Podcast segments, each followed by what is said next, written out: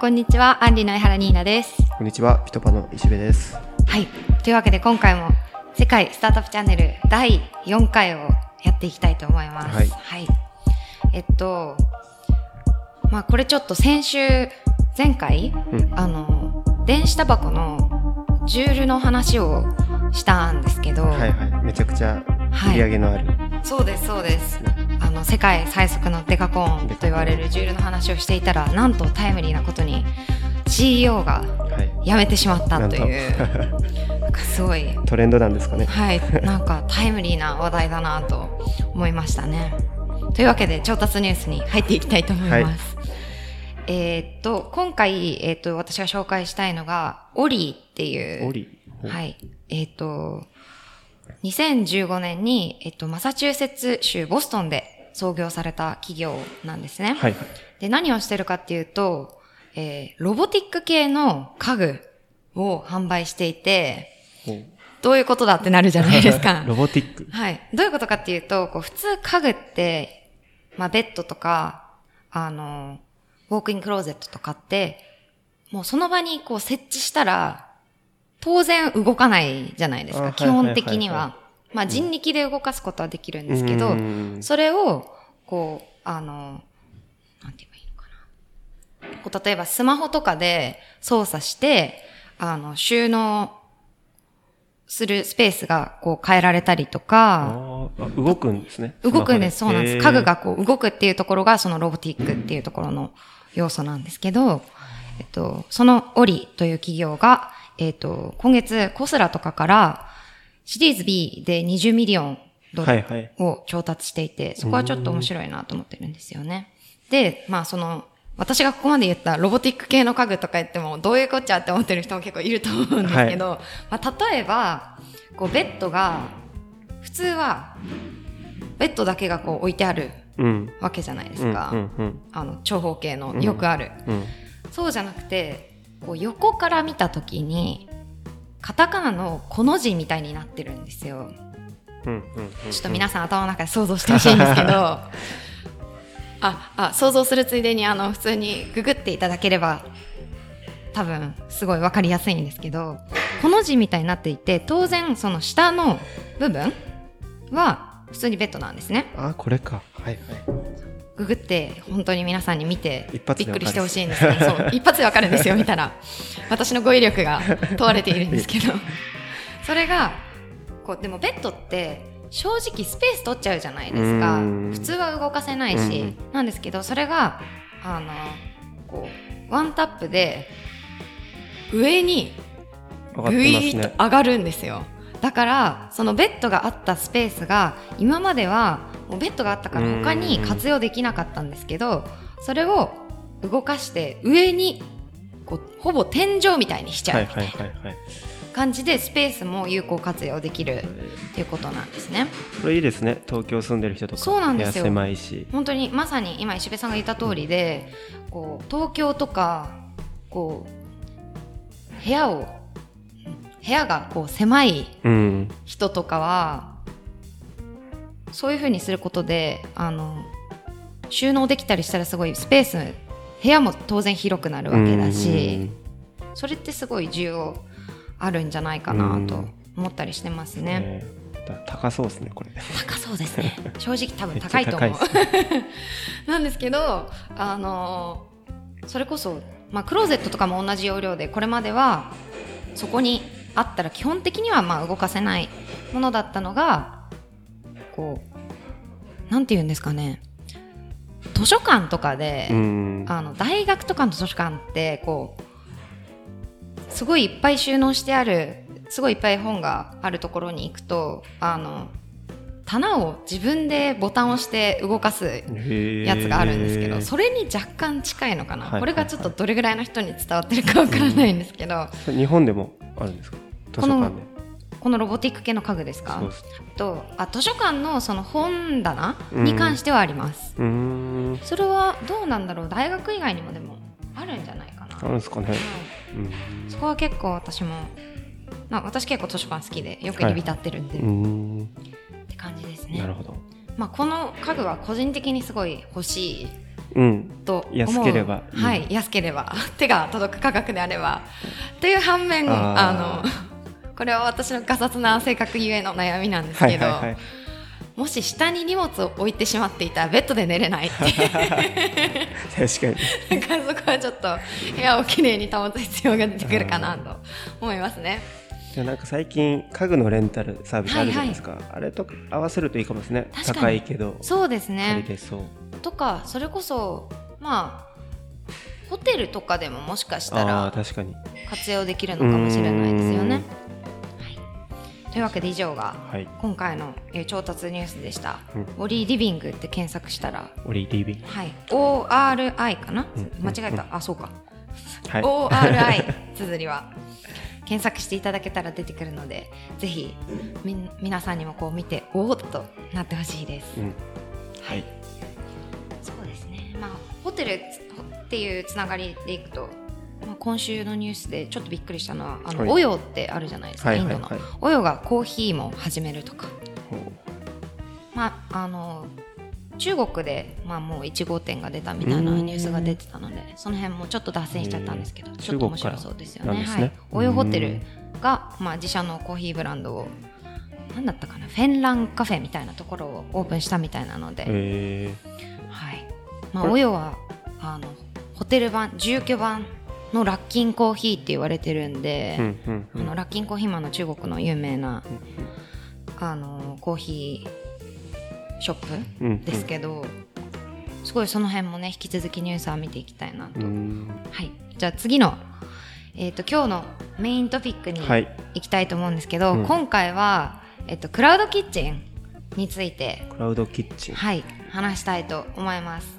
うん。でクラウドキッチン最近日本でも登場してきてるので、まあ、知ってるよっていう人も多いと思うんですけど、はいはい。まあ、すごい簡単に言うと今まで例えばデリバリーサービスとかってあのすでに店を持っているレストランとか、あの飲食店はいがはい。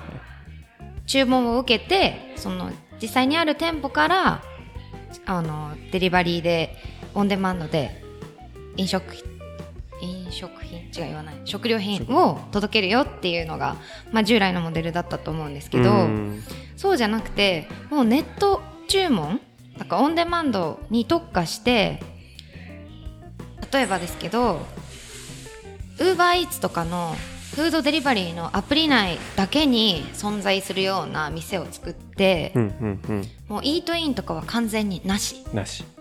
で注文を受けたら料理を作って届けるんですけどその時にその飲食店作る側が、えっと利用できる客席とかがないキッチンだけの店舗をクラウドキッチンっていうんですね。なので、まあ、ネット注文とかにすごい特化したキッチンだけの店舗をはいクラウドキッチンっていうふうにえー呼んでいます。それってなんかシェアオフィスのキッチン版みたいな感じそうですね。近いですね。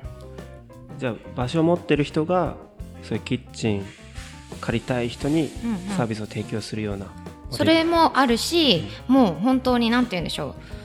実際にもうすでにキッチン持ってるところが貸し出すのもありえるしうん一方でもう本当にそういうフードデリバリーの、えー、と飲食店だけに特化してキッチンしかないみたいうん。なところもあるみたいですね。うんで海外では結構出てきていて、うんうん例えばクラウドキッチンズっていうもうあの名前に何のひねりもない、はい。あのスタートアップがあるんですけどうん。これはあのトラビス・カラニックが始めたスタートアップで、まあ、調達とかについては全部非公開あ今のところ。自分で始めたんですねこれ。そうなんですえそうなんです。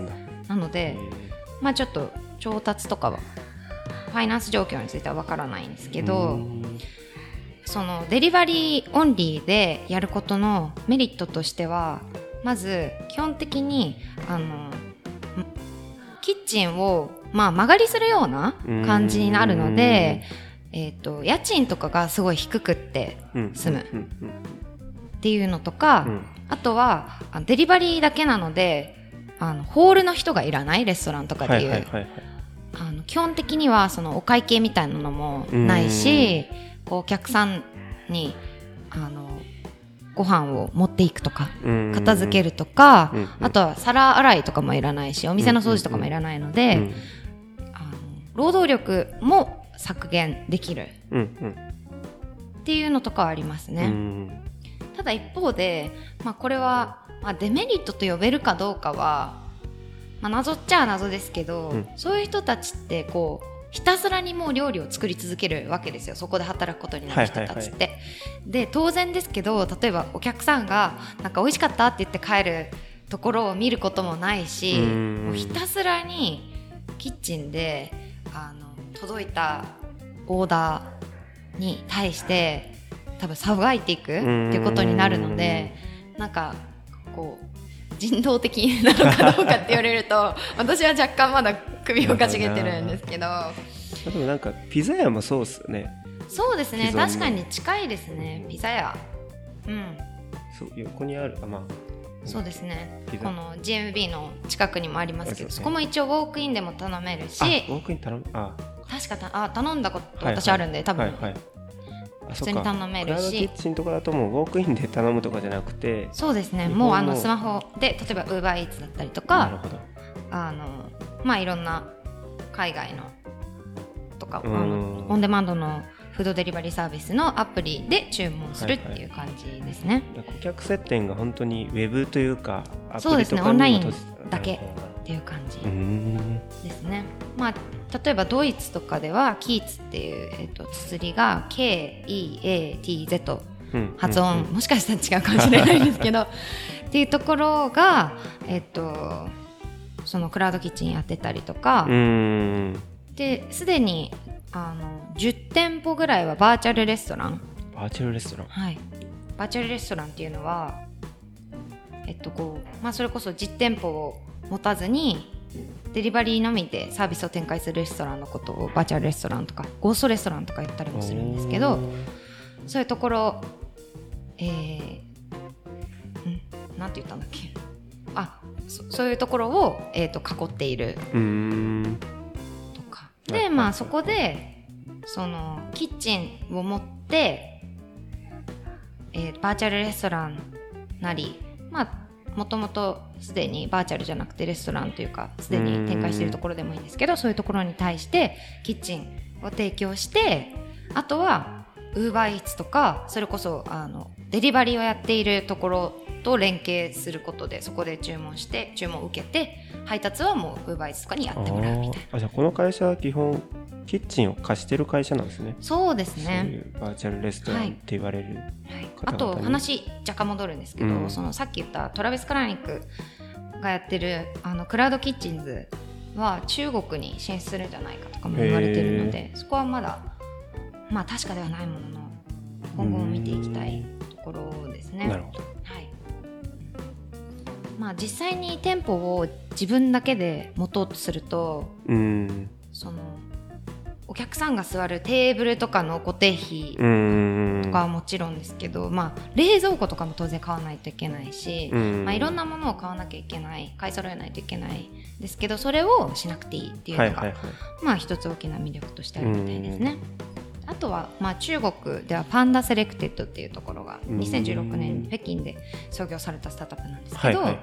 まあ、そういうところも始めていったりとかうん。この Panda Selected に関してはあのすごいミステリアスだけどすごい結果を残しているタイガーグローバルマネジメントっていう VC があってそこから今年2月にシリーズ C で15ミリオンドルぐらい調達できてたりとかもしますね。謎なんですねそこは全然情報を出さないんですよタイガーグローバルマネジメントは、えーはい基本中国で投資してる会社なんですか？いやそうでもないですね。あなるほど、とただまあなんていうんですかねこのあ Panda Selected とかに関してはえっとまあえっと同社が発表しているデータによると、まあ、どういうふうに利用するかっていうと、まあ、最初に、えっと、初回だけ払う、まあ、入会費みたいなものがん。あってそれプラス、えっと、月額の利用料を、えー、と大体、えー、と月に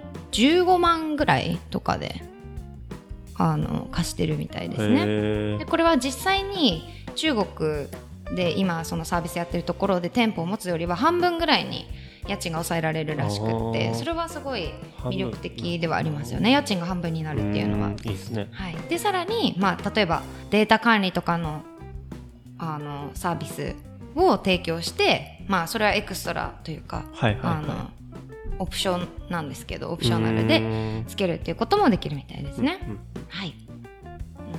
うん、でまあこの Panda Selected は、まあ、中国とか上海とか深センとかの、まあ、いわゆるテック系の大都市うん。を中心に、えっと、120店舗のゴーストキッチンをすでに展開していて、はいはい。まあ、ラッキンコーヒーとかの国中国国内ブランドを中心に800ぐらいの企業をカバーしているらしいです。うはい、からめっちゃ成長してるんだなと思いましたね。ねまあ、純粋に人口が多いっていうのもありますけど。